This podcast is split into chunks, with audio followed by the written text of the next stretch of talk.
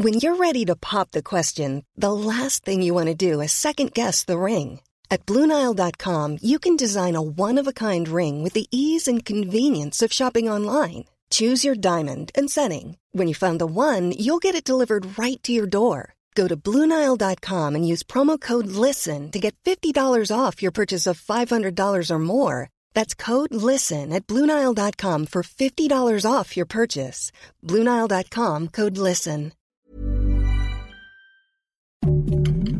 Heraldo Podcast, un lugar para tus oídos. Noticias del Heraldo de México.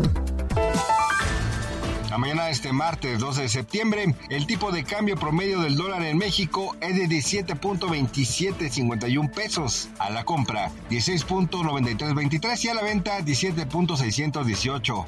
De una canasta de 23 monedas emergentes, la mexicana se ubica como la séptima con más pérdidas ante la estadounidense. Al día anterior, la moneda local cerró con una apreciación de 30.7 centavos.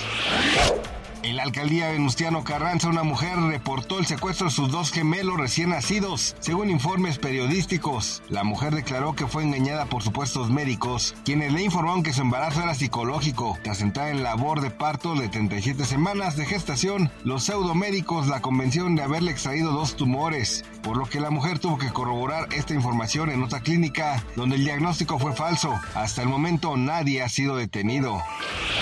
El pasado domingo, 10 de septiembre, una licorería de Portugal sufrió una rotura en sus almacenes, provocando que las calles y residencias de la zona se inundaran de un río de vino, pues fueron cerca de 2 millones de litros derramados. La empresa se responsabilizó de las afectaciones a pesar de que no hubo daños significativos.